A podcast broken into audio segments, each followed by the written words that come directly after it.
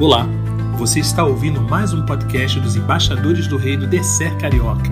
Esperamos que você goste do que preparamos para você. E lembre-se da nossa missão: estamos construindo meninos para não remendar homens. Bendito nesse lugar. E nós te adoramos na beleza da tua santidade, porque reconhecemos que tu és Deus, o único Deus poderoso para fazer muito mais além daquilo que pensamos. Fala conosco, continua falando conosco. Queremos ouvir a tua voz. Que a partir de agora seja o Senhor falando e nós ouvindo. Porque estamos orando no nome de Jesus. Amém.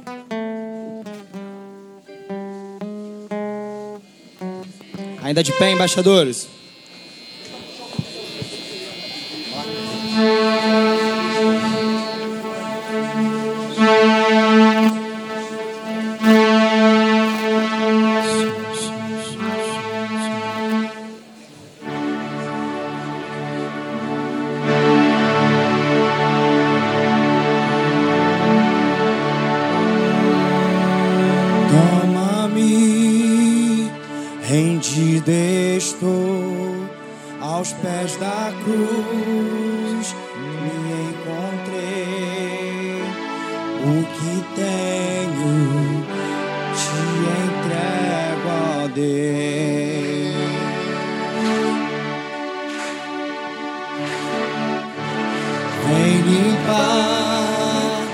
As minhas mãos purificar meu coração.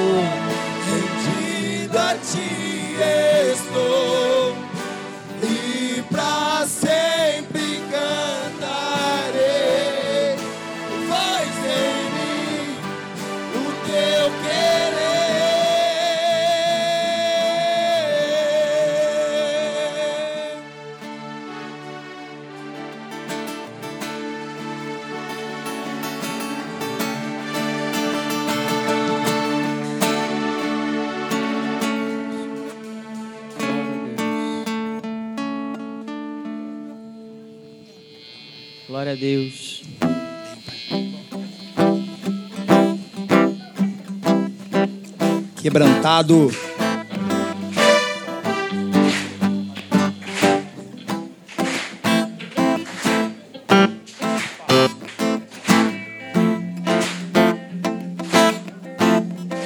Eu olho para a cruz e para a cruz eu vou.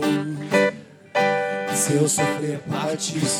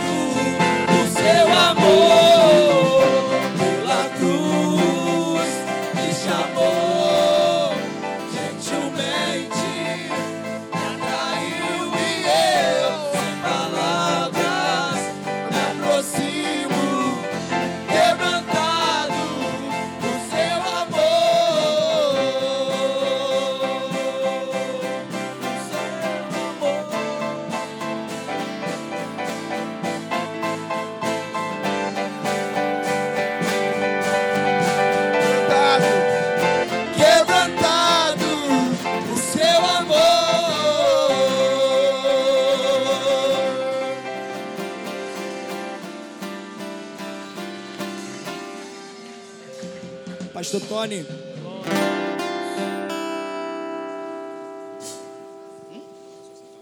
Pode sentar, gente. Bom dia, acampamento. Pessoal, nesse momento é um momento especial, ainda não estamos na mensagem. Mas eu queria aproveitar esse momento para poder compartilhar com vocês algo que deve fazer parte da nossa vida, algo que deve fazer parte da nossa organização. Há anos eu acampo no sítio do Sossego e é interessante a preocupação dos diretores da semana para que tudo ocorra bem, para que a gente seja edificado no decorrer da semana. Talvez muitos de vocês não sabem, mas eles já saem daqui pensando nas parcerias que eles irão fazer para que no próximo ano o acampamento ele seja ainda melhor. Há um envolvimento, há um tempo que eles separam, que eles poderiam estar com as suas famílias para poder organizar tudo isso. E amanhã, quando nós estivermos na sexta-feira, naquele momento de premiações e medalhas, muitas vezes eles estão aqui à frente presenteando pessoas mas nós nos esquecemos de honrar e de presentear esses homens de Deus. O nosso compromisso, irmãos, ele fala que nós precisamos é, estudar a vida de grandes homens de Deus, na palavra de Deus e nos livros missionários. E hoje existem entre nós homens de Deus que estão fazendo história na organização. E aí, com base na palavra de Deus, quando Jesus ele, ele se levanta e ele honra, ele fala a respeito de João Batista, dizendo que não havia nenhum homem nascido da mulher igual a João Batista, e ali ele está demonstrando realmente a importância de nós honrarmos as lideranças que vieram antes de nós. Eu queria, nesse momento, chamar os nossos diretores da semana aqui, o Rafael, que saiu aí, né? Tá vendo como eles ficam? Preocupados para tudo dar certo queria chamar o Rafael, queria chamar o Rodrigo e queria chamar o Tiago, para que a gente pudesse, em nome do acampamento, passar uma lembrança para eles. E agradecer a Deus pela vida deles, porque de fato, né, sem Deus esse acampamento ele não aconteceria. Mas sem esses caras aqui também, muita coisa que nós vivemos, que nós experimentamos aqui, não seria possível acontecer. Uma das lembranças é o nosso livro, alguns deles até já têm, e aí eu fiz questão de não colocar nenhuma dedicatória, caso eles queiram usar para poder presentear outra pessoa. E o outro aqui é um material que nós usamos na nossa viagem missionária lá do Acre, para poder divulgar o nosso trabalho. E eu queria fazer questão de dar esse material para eles, primeiro para dizer que eles fazem parte da minha história enquanto embaixador e missionário e segundo, para que eles possam sempre se lembrar que, enquanto conselheiros de embaixador do rei, eles estarão sempre, sempre cumprindo a missão. Que Deus abençoe a vida de vocês, galera.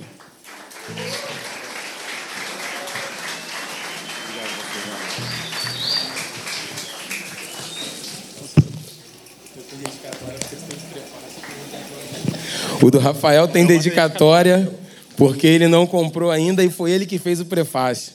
Né? Que Deus te abençoe. Deus abençoe vocês. Vamos nos colocar de pé, vamos continuar adorando ao Senhor com mais uma canção. E que o Senhor ele continue realmente falando aí ao nosso coração poderosamente, como ele já tem feito. Obrigado,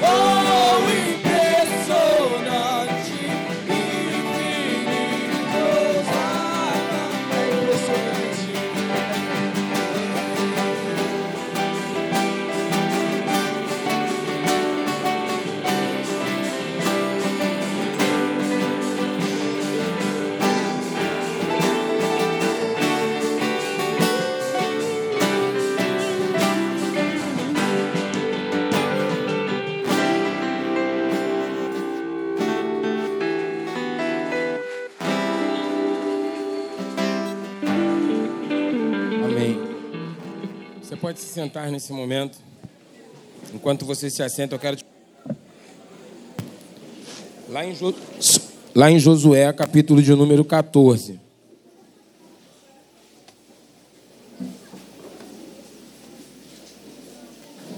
Josué, capítulo 14.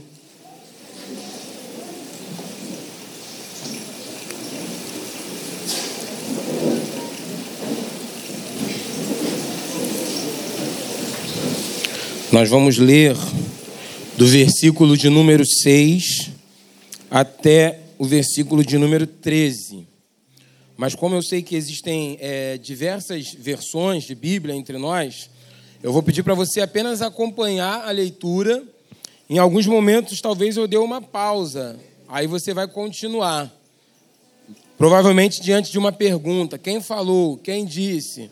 E aí você vai pegar e vai dar continuidade. Então fique atento à leitura, para você não dormir, para você fazer parte daquilo que Deus ele quer fazer aqui nessa manhã entre nós. Olha o que a Bíblia diz, lá em Josué 14, versículo 6. O povo da tribo de Judá foi falar com Josué em Gilgal. Caleb, filho de Jefoné, do povo quenezeu, disse a Josué: O que, que ele disse?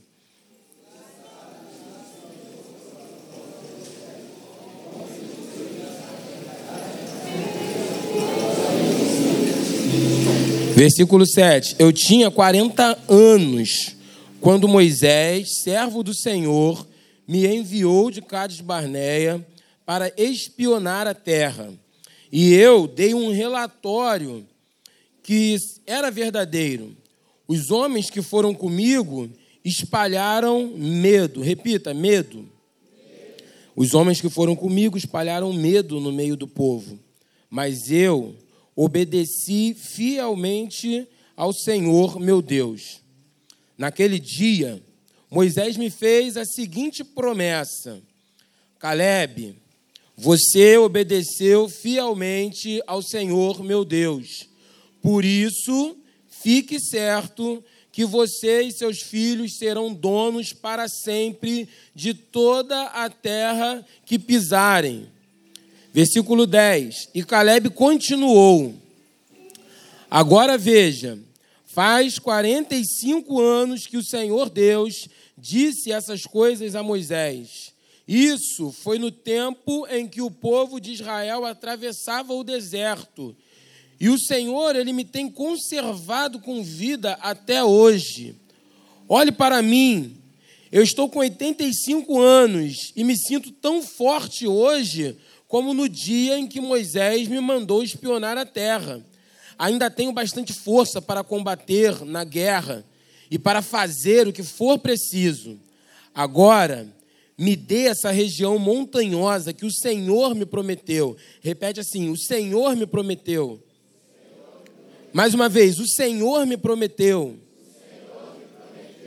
Quando os meus companheiros e eu demos relatório. Naquele tempo, Dissemos a você que os gigantes anaquins estavam lá, morando em grandes cidades, cercadas de muralhas. Se o Senhor estiver comigo, eu os expulsarei, como ele prometeu. Último versículo, todos nós juntos, versículo 13. Então Josué abençoou a Caleb, filho de Jefoné, e lhe deu a cidade de Hebron para ser a sua propriedade. Feche os olhos aí mais uma vez, vamos orar. Deus, muito obrigado por esse dia. Muitos de nós, muitos de nós esperamos, ó Deus, contamos as horas para que esse dia ele chegasse. Porque nós reconhecemos a importância, ou melhor, a grande importância desse momento. Não somente nas nossas vidas, como já foi ministrado aqui pelo pastor Milton, mas na vida de cada embaixador que está aqui nesse lugar. Deus, que o Senhor possa falar de maneira pessoal e audível a cada coração. Sabemos que a palavra que será ministrada aqui é uma só, e muitas vezes as nossas fragilidades, as nossas humanidades nos impedem de contextualizar a linguagem ao nível de todos. Mas nós sabemos também, Senhor, que assim como o Senhor fez em Pentecostes, e homens pregando a palavra, eles foram ouvidos por pessoas de diversos povos e diversas culturas. Mais uma vez, esse milagre ele pode se repetir entre nós. Então, que através do Teu Espírito Santo, Senhor, à medida que a palavra ela for pregada, pessoas possam aplicar a sua vida e compreender aquilo que o Senhor está exigindo de cada uma delas. Fala o nosso coração, Senhor, porque nós queremos ouvir a tua voz e sairmos daqui certos de que temos tomado a melhor de todas as decisões para a glória de Deus. Assim nós te oramos em nome de Jesus. Amém, Senhor. Amém. A nossa mensagem de hoje, ela tem um tema, e ela vai ser colocada ali para você poder acompanhar. Ela fala sobre a necessidade de nós termos coragem para viver as promessas. Você pode repetir comigo? Agora bem mais alto, com força, porque vocês estão acordados. Vamos lá? E é interessante a gente olhar para esse tema, porque ele faz a gente refletir sobre tudo aquilo que já tem sido falado até esse exato momento. Eu me lembro quando nós começamos lá na segunda-feira, e aí o pastor Felipe Mercadante, ele ministrou ao coração de vocês que é preciso coragem para ser um embaixador, para cumprir o seu chamado. Depois, a gente falou da necessidade de termos coragem se queremos viver milagres, como aquele que Josué viveu na travessia do Rio Jordão. E por último, ontem nós falamos da necessidade também de, como servos do Senhor, como embaixadores do Rei, termos coragem se nós queremos ver as muralhas caindo diante de nós. Hoje, nós iremos associar esse tema que já está deixando saudade aí no nosso coração com a ideia das promessas. Porque o livro de Josué, galera, presta bem atenção nisso, ele é o cumprimento de uma promessa que durou anos para ser é, cumprida na vida do povo. O povo de Israel, ele saiu do deserto perambulando e eles carregavam consigo a promessa de que eles iriam herdar uma terra. E é interessante que durante muito tempo eles aguardaram essa promessa e essa promessa não chegava. O povo se perdeu no deserto. Depois o povo avistou a terra. E somente em Josué o cumprimento da promessa se torna uma realidade na vida do povo. Mas aí, pensando nessa história, cujo personagem central aqui pode ser representado pelo Caleb, nós precisamos compreender que para vivermos as promessas de Deus, nós precisamos ter coragem. Repete comigo: para vivermos as promessas de Deus, nós precisamos ter coragem. E aí, para você começar realmente a compreender, a entender aonde nós estamos querendo chegar com essa mensagem, eu queria rapidamente fazer uma contextualização histórica com você, porque eu acredito que você gosta de história assim como eu. No próximo slide, a gente vai perceber algumas coisas que estão acontecendo até chegar nesse texto que nós acabamos de ler. É interessante, e eu já falei aqui para vocês, que Deus, ele prometeu uma terra para o seu povo. Lembra lá daquela historinha de quando Moisés ainda, ele pega 12 espias e manda eles espiarem a terra. E lá naquele momento, os espias eles retornam e eles trazem um relatório para Moisés. Não somente para Moisés, mas aquele relatório ele foi apresentado diante de todo o povo de Israel. E prestem bem atenção, aquele relatório que foi dado pelos espias, dez homens, eles levaram medo para o povo. Eles falaram que não iriam conseguir conquistar aquela terra. Eles disseram que a terra tinha gigantes. Eles disseram que a terra era difícil de ser conquistada. E a palavra daqueles homens foi uma palavra desanimadora.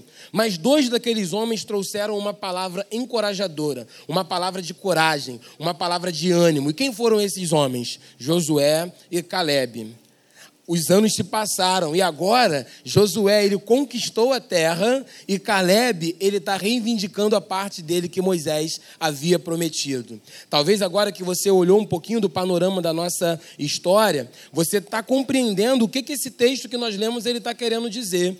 Lembre-se, embaixador, é preciso ter coragem se você quer viver as promessas de Deus. De acordo com o dicionário, eu gosto muito de dicionário. Você pode gostar muito do Google, porque você é da era. Qual era mesmo, pastor Marcelinho? Cyber o quê? Cyber? Cybercultura. Então, na minha época que não tinha essa parada cyber, a gente procurava a palavra no dicionário. Na tua, você pode procurar no Google. E quando você chegar em casa, você vai ver lá no Google o significado da palavra coragem. Presta bem atenção, cara. Todos nós, independente da nossa idade, desde o aquário até o valente, todos nós temos os nossos medos. O grande segredo é que quando o nosso medo ele não é controlado, isso vira covardia. Mas quando o nosso medo é controlado, isso se torna coragem. A coragem nada mais é do que a capacidade de um embaixador controlar os seus medos. O cara que consegue controlar os medos, ele se torna um cara corajoso. O cara que não consegue controlar os seus medos, o cara que é vencido pelos seus medos, ele é um cara covarde. Então, às vezes, nós somos criados dentro de uma cultura que o homem não pode chorar, que o homem não pode ter medo. O medo ele está relacionado à personalidade do ser humano. Mas só que nós precisamos entender que quando ele é controlado, ele é. Quando ele é controlado, ele é coragem. E quando ele não é controlado, ele é covardia. E nós estamos ministrando algo ao seu coração nessa manhã. Que se você quer receber as promessas de Deus, sejam elas quais forem, você precisa ter coragem. Por isso que o Departamento Nacional dos Embaixadores do Rei preparou todo o mês de janeiro para que a gente pudesse refletir sobre esse tema. Corajosos porque a tua casa, a tua igreja, a nossa nação, a organização Embaixadores do Rei, ela precisa disso daqui, ó, de homens corajosos, homens que acreditam na promessa e que trazem um relatório positivo de que se nós estivermos com o Senhor, as promessas da nossa vida elas irão se cumprir. Amém? Aí quando a gente vai para esse texto aqui, algumas aplicações, elas podem ser feitas assim de maneira muito profunda na minha e na sua vida. E é isso que eu quero que você preste atenção. Eu coloquei bem grande aqui para você ler. Depois eu vou disponibilizar esse slide com os conselheiros e ele vai poder pensar com você novamente na sua embaixada. A primeira aplicação que nós fazemos quando nós olhamos para essa história aqui, desse personagem chamado Caleb, é que as promessas de Deus, elas nos encorajam a prosseguir. É interessante que aquele cara, irmãos, ele tinha 85 anos de idade. Repete comigo, 85 anos. Ele tinha 85 anos de idade. Mas o discurso dele mostra o como ele acreditava nas promessas de Deus. E as promessas de Deus, elas nos dão coragem para a gente continuar. Eu não sei se você já ouviu alguma pessoa falando em relação a isso, mas as pessoas encorajadas, elas têm uma capacidade de encorajar outras pessoas. E o que faz a gente ser de fato encorajado? A certeza das promessas de Deus na nossa vida. Eu costumo dizer que a melhor maneira de você encorajar alguém é fazer ela se lembrar de verdades que foram esquecidas. E Deus ele faz isso com Josué, quando ele está lá no capítulo 1, no versículo de número 9. Lembra como o versículo 9 começa? Olha só, Josué, não te mandei eu Esforça-te, tem de bom ânimo. Se em algum momento do ministério de Josué, enquanto embaixador do rei, ele tivesse se esquecido de que ele era o embaixador do rei, agora Deus está lembrando para ele quem ele é. Deus está dizendo assim: Josué, fui eu quem te chamei, fui eu quem te enviei. Então esforça-te, cara. Verdades esquecidas são fundamentais para fazer a gente renovar as nossas forças para a gente ser encorajado. Eu queria fazer um exercício com você aqui que acampa no sítio do sossego há muito tempo. Quantas promessas o Senhor ele já ministrou na sua vida nesse altar, nessa manhã de decisão? E talvez você se esqueceu dessas promessas. Saiba de uma coisa: verdades esquecidas, verdades esquecidas, elas são úteis para nos encorajar. E nós precisamos entender isso. O Senhor ele não deu só essa verdade para Josué, não, não te mandei eu. Ele disse outras verdades. Que outras verdades? Ele falou assim: Josué, eu sou contigo, cara. Tu está achando que a promessa é difícil demais para cumprir porque você se esqueceu quem é o teu Deus. Você se esqueceu o que, que eu fiz lá quando eu tirei você do Egito. Alguns vão dizer que Josué nasceu lá no Egito e ele fez parte do exército de Faraó. Ele viu os acontecimentos que envolveram as dez pragas do Egito. Ele viu como que Deus era poderoso sobre todos os deuses da terra do Egito. Ele viu o povo passando pelo Mar Vermelho e atravessando aquilo a seco. Percebe como que verdades esquecidas elas ajudam a gente a ter coragem para poder prosseguir na promessa. Então eu quero dizer para você, a primeira aplicação que eu quero fazer na tua vida, cara, eu não sei qual foi a promessa que Deus deu para você, eu não sei se ela é fácil ou difícil de ser cumprida, mas uma coisa eu sei, que as promessas de Deus, elas nos encorajam a prosseguir. Que nessa manhã da decisão, você seja realmente encorajado a continuar buscando as promessas de Deus para sua vida. Eu tive o privilégio de me converter converter através da organização Embaixadores do Rei, quando eu tinha lá uns 17 anos.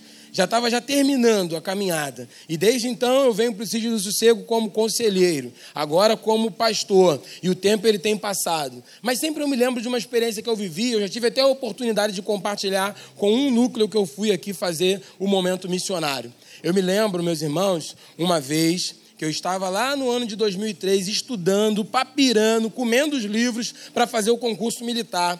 E naquele ano eu estava muito, muito bem preparado. Os simulados do curso preparatório eu conseguia tirar as maiores notas. Eu marmitava no curso. Sabe o que é marmitar no curso? É você levar a tua marmita e participar das aulas de manhã, de tarde e de noite, para não ter que ir para o curso no dia de domingo, porque dia de domingo era o dia do Senhor. Eu tinha compromissos com a embaixada. E aí o interessante é que naquele ano de 2003 eu não passei no concurso que eu fiz. E eu fiquei muito decepcionado. Era como se as promessas de Deus para minha vida não estivessem sendo cumpridas. E eu questionei a Deus, eu falei, Senhor, mas por quê? Eu sou embaixador do rei, eu tenho estudado, as minhas notas são altas, e por que, que o Senhor não me permitiu passar?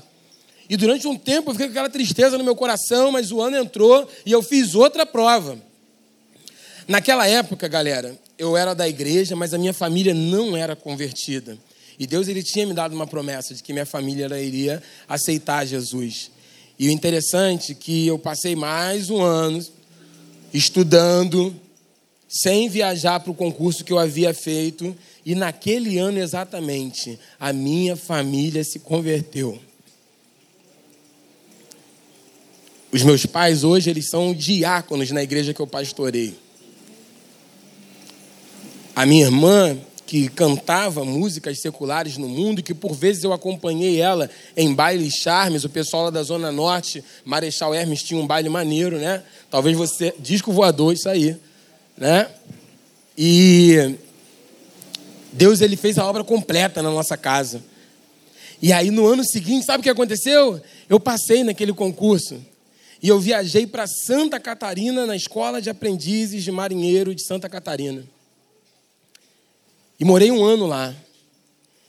E num dia que eu estava lá, naqueles meus momentos devocionais com o Senhor, Deus ele falou comigo claramente. Imagina se você tivesse passado naquele ano. Será que a tua família ela iria se converter? Será que toda obra ela iria acontecer dessa forma na sua vida? Às vezes, irmãos, a gente quer que as coisas, as promessas, elas aconteçam no nosso tempo. Mas eu quero te dizer, embaixador, o simples fato de você crer e se lembrar das promessas de Deus, isso já é o suficiente para você ser encorajado nessa manhã. Não reclame, porque a promessa na vida de Caleb durou 45 anos. 45 anos. Mas eu imagino que ano após ano, quando ele pensava em desanimar, quando ele pensava em desistir, ele lembrava que foi o Senhor quem prometeu para ele. E tudo aquilo que o Senhor promete, ele cumpre. A próxima aplicação que eu quero fazer com vocês aqui dentro desse texto, ela também é muito interessante, porque ela vai fazer a gente pensar que um embaixador corajoso, um embaixador de coragem, ele aprendeu que ele precisa se esforçar e perseverar. A gente tem falado muito dessa palavra aqui. E lá no livro que eu escrevi, né, o segundo capítulo fala sobre isso, porque o nosso compromisso, ele começa assim. Quando a gente coloca lá a nossa mão estendida, olha para a bandeira e fala, prometo. Na verdade, o prometo, ele é um pacto que você está firmando. É uma promessa de que você vai fazer algo ou vai dar algo. Nesse caso do compromisso, você está prometendo que você vai fazer alguma coisa para Deus. E o que, que você está prometendo? A primeira coisa que você diz: esforçar-me por uma vida digna de um embaixador do rei. Sabe por quê? Porque ser embaixador do rei é uma vida de esforço, é uma vida de desafios, é uma vida de lutas. E quando a gente compreende isso, quando a gente aprende isso, O embaixador corajoso é aquele que aprendeu a necessidade de se esforçar, a necessidade de perseverar. Se você veio para a organização achando que a organização era fácil, galera, não é. Ser cristão é difícil. Talvez tenham muitos meninos aqui que passaram pela mesma situação que eu passei. São cristãos em um lar não cristão. E manter o testemunho dentro de casa é uma das maiores dificuldades.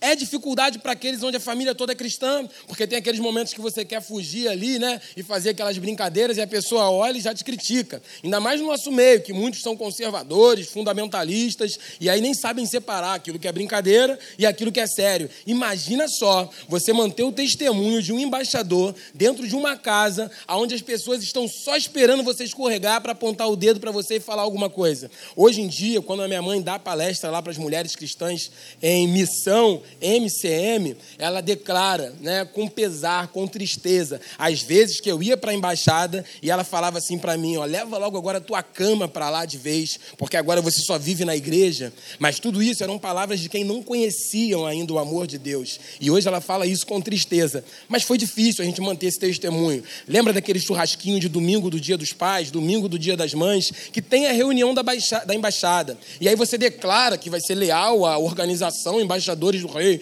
leal a Cristo Jesus, mas você troca a organização por esses eventos, você troca a organização pelos tempinhos soltando pipa na época de pipa, você troca a organização pelas horas jogando bola de gude, você troca a organização pelo videogame, pelo celular, pela internet. E, gente, presta bem atenção, a tua família que você tanto quer ganhar para Jesus, ela está vendo isso. E sabe qual é o princípio que você está passando para ela? Que todas essas coisas que eu falei aqui são mais importantes do que o seu Deus. Saiba de uma coisa: se você quer ganhar a sua família, essa obra ela não vai acontecer com pastores fazendo visita na sua casa. Essa obra vai acontecer quando você mudar a sua vida. Quando seu pai, quando a sua mãe começar a olhar para você e ver que existe algo diferente em você. Eles vão querer saber a origem dessa diferença. Eles vão querer saber a mudança. O que, que aconteceu para você mudar desse jeito? E sabe quem eles vão encontrar?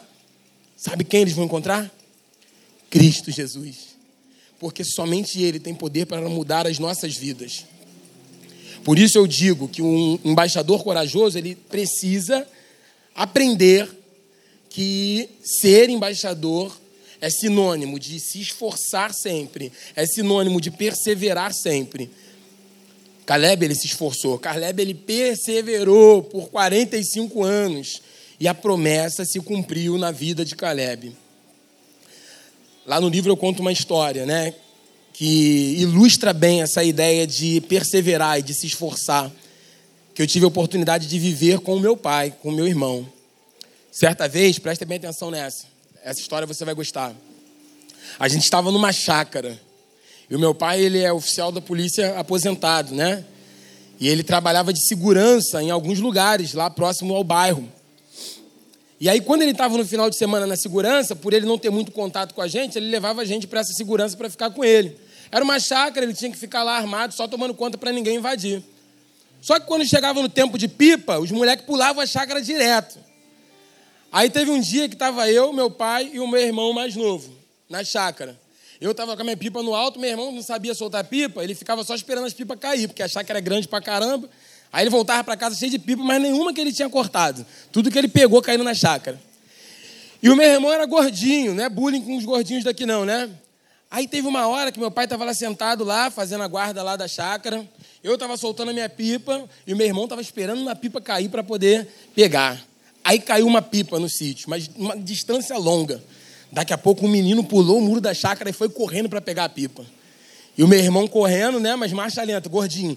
Velocidade 3 no Wing Eleven. Não conseguia pegar ninguém.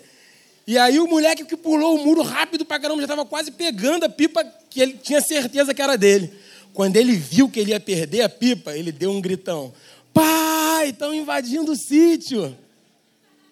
Aí meu pai saiu lá de trás com a arma, né? Aí os garotos que estavam ali viram que tinha segurança no sítio, deixaram a pipa no chão voltaram, pularam o muro e foram embora.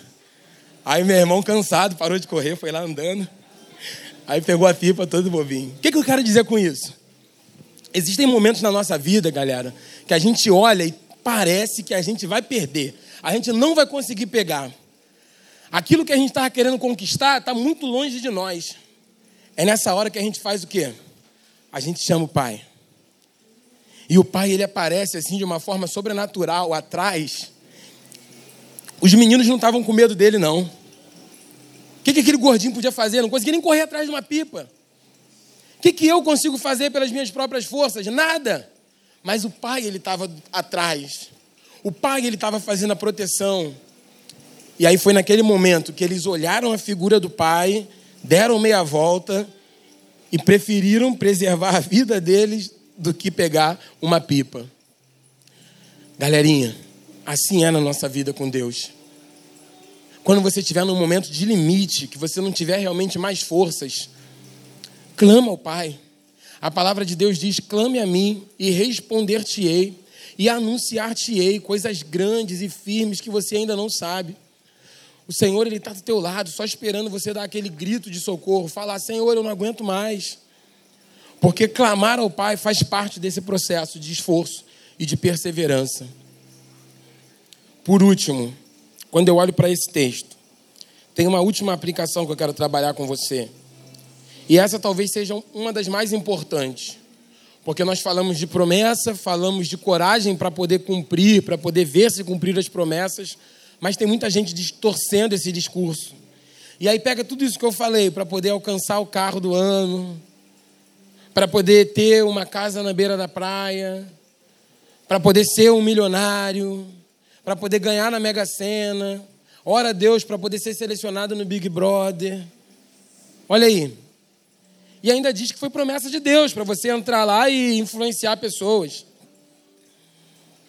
Mas nós precisamos compreender essa última lição, que as promessas mais valiosas de Deus, elas envolvem elementos eternos. As promessas mais valiosas de Deus envolvem elementos eternos. E com base em que eu quero compartilhar isso com você? Sabe o que Caleb ganhou dali da parte de Josué? Um pedaço de terra. Mas aquele pedaço de terra tinha um nome. Sabe o que, que se chamava ali? Hebron. Sabe o que, que Hebron significa no hebraico? Amigos de Deus.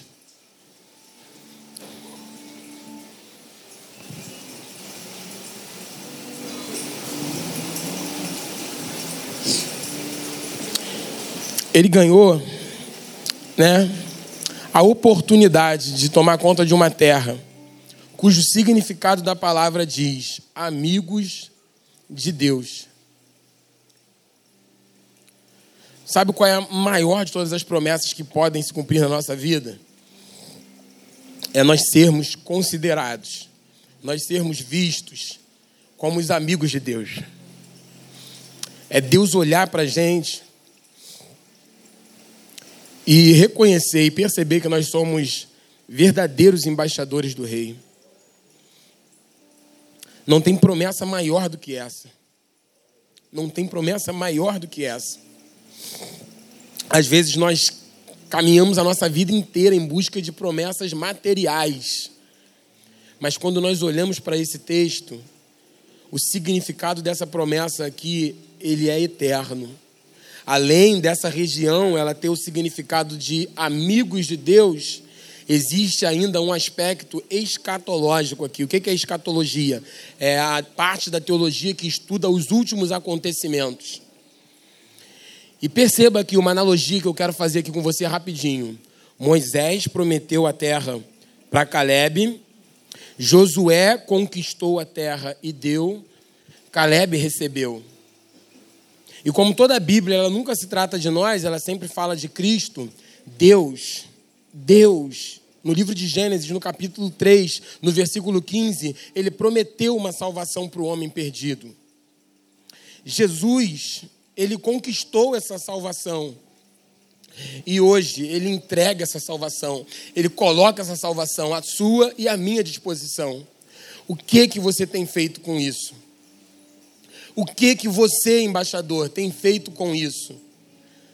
Que você possa sair daqui nessa manhã da decisão compreendendo que as promessas mais valiosas de Deus para a sua vida, elas envolvem aspectos eternos. Nada do que esse mundo possa te dar é tão valioso quanto aquilo que Deus ele separou para você. E o que Deus ele separou para você, o título de ser chamado amigo de Deus, não mais servo, não mais escravo, porque o servo ele não sabe, ele não conhece aquilo que o seu Senhor faz, mas o amigo ele conhece. O amigo ele tem intimidade. Deus ele separou para você uma salvação. E amanhã da decisão, ela é a oportunidade que você tem de lembrar das promessas de Deus, reafirmar o teu pacto com Deus e talvez é um tempo novo para Deus fazer novas promessas na sua vida. Eu queria te convidar a fechar os seus olhos. E eu quero fazer um pacto, um compromisso, um acordo com você. Nós estaremos aqui orando pela vida daqueles que estão sentindo-se tocados no coração. Mas de coração, cara, não venha aqui à frente se Deus não estiver tocando no seu coração verdadeiramente. Nós não queremos ter aqui um altar cheio para apresentar relatórios às pessoas. Ainda que venha um menino aqui na frente, mas que esse menino ele se torne um grande avivalista do nosso século. Nós não iremos ficar tristes, não. Que você seja uma única pessoa que vai vir aqui à frente. Isso não vai trazer tristeza nenhuma ao nosso coração, porque nós sabemos, nós temos a consciência do dever cumprido durante todos esses dias da semana. Mas não venha aqui se você não estiver convicto de que Deus está falando com você. A palavra de Deus em Eclesiastes, capítulo 5, versículo 5, diz o seguinte: é melhor você não votar do que você votar e não cumprir. Então, se você vai vir aqui à frente, vai prometer alguma coisa para Deus, venha convicto daquilo que você está prometendo, porque o Senhor ele está de braços abertos abertos aqui querendo receber você nesse momento. Existe alguém que tem se sentido realmente chamado? Vem aqui à frente. Nós não iremos nos prolongar nesse momento do apelo. Até mesmo para não parecer que a gente está te coagindo a vir. Se alguém está se sentindo chamado, vem aqui à frente. Eu não sei, né? Qual o chamado que Deus ele tem trabalhado realmente aí no seu coração. Eu não sei se Deus ele está te lembrando das promessas que Ele fez. Eu não sei se você tem se sentido aí vocacionado a fazer mais por essa organização. Eu não sei, eu não sei, eu não sei.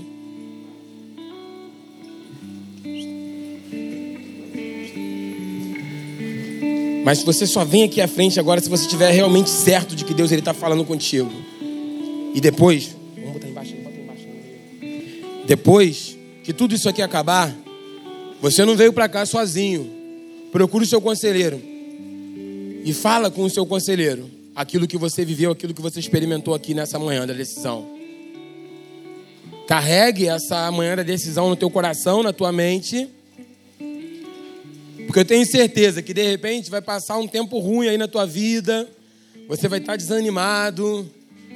Mas eu oro para que o Senhor ele traga à memória as promessas que ele está fazendo aqui hoje para você. Porque nós falamos aqui que a lembrança das promessas nos encorajam a, a continuar prosseguindo. Existe mais alguém?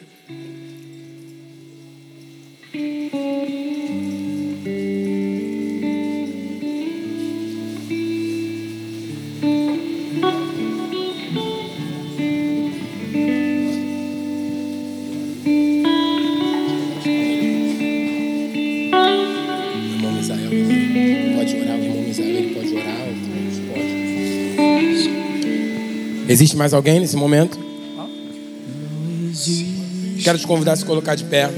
Você que ficou aí, muito sincera a sua atitude. Você vai poder estender as mãos para aquele que ficou aqui na frente. E nós estaremos agora orando pela vida deles.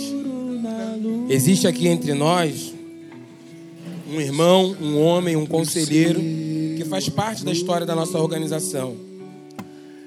Eu gostaria de dar a ele a honra, o privilégio de orar pelas nossas vidas, de fazer essa oração.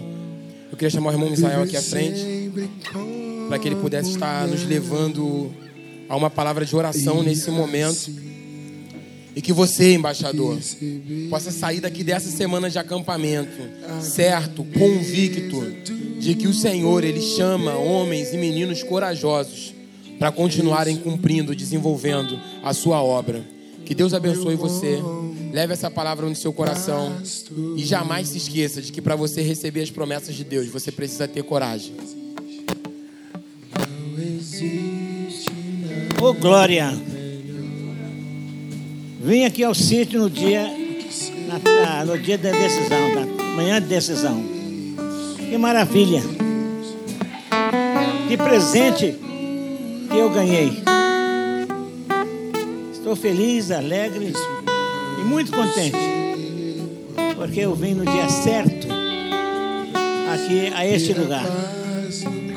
Este lugar o qual trabalhei 10 anos dirigindo esse acampamento. E acampo há 50 anos. Nós queremos realmente agradecer muito a Deus, porque é mais uma bênção que Ele cedeu a nós. Humildes servos dele, mas que Ele tem estado com seus olhos voltados para Ele. Irmãos, vamos orar. Porque se nós formos contar a história aqui, eu fico aqui o dia todo, eu sei que não, não vim aqui para isto.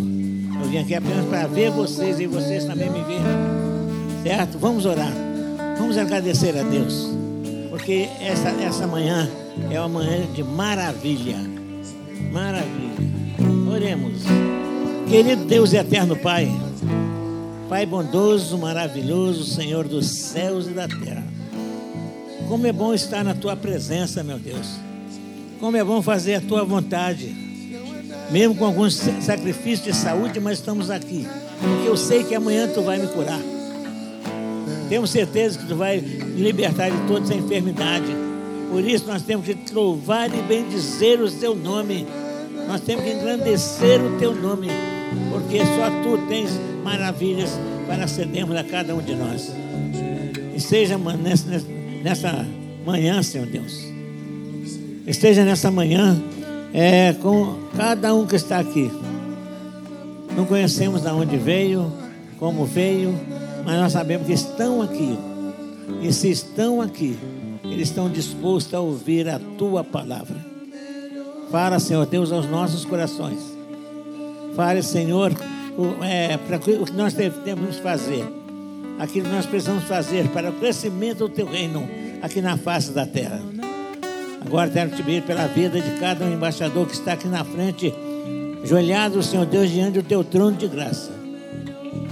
E dizer a ti, Senhor Deus, eles são carentes de ti, meu Deus. Vá, Senhor Deus, falando ao coração deles. Fale, Senhor Deus, a vida de cada um deles. E que eles possam, Senhor Deus, é, ser, Senhor Deus, um servo do Senhor cada dia e cada vez mais e mais. O campo está branco para a ceifa. E onde estão os ceifeiros? Irmãos, nós somos os ceifeiros. Você que é conselheiro, você tem responsabilidade de pregar o evangelho para os meninos das suas embaixadas. E quando eles vêm a este acampamento e vêm aqui na frente, são as vitórias que você alcançou pelos dias que você esteve diante deles, Senhor Deus, prestando atenção ao teu trabalho e dando, Senhor Deus, valor a, a Cristo nosso Salvador. Obrigado, meu Deus, muitíssimo obrigado. Continue com esse acampamento que até o final dele nós vamos ver muitas, muitas e muitas maravilhas. Dá-nos a tua graça, Senhor Deus. Cada dia, cada dia, a tua graça nos basta, cada dia, porque nós precisamos da tua graça. Sem a tua graça, nós não somos nada. Muito obrigado. Obrigado porque estarmos aqui. É um privilégio muito grande. Oh, meu Deus, muito obrigado. Abençoe cada um embaixador aqui, cada um que aceitou a Jesus como seu Salvador, aqueles que não aceitaram que ainda possa sair deste acampamento com Jesus no seu coração. Obrigado pelo quem está dirigindo, abençoe cada um e nós vamos continuar orando por cada coisa que for feita aqui neste acampamento, porque isso aqui é um campo que está branco para a ceifa. Em nome de Jesus, nós oramos. Amém, meu Deus. Amém. ter a paz do Gostou? Então compartilhe com seus amigos e outros embaixadores. Queremos convidar você para conhecer um pouco mais do nosso trabalho através das páginas do Facebook, Instagram e no nosso canal no YouTube. Tenha certeza que uma vez embaixador, sempre embaixador do Rei.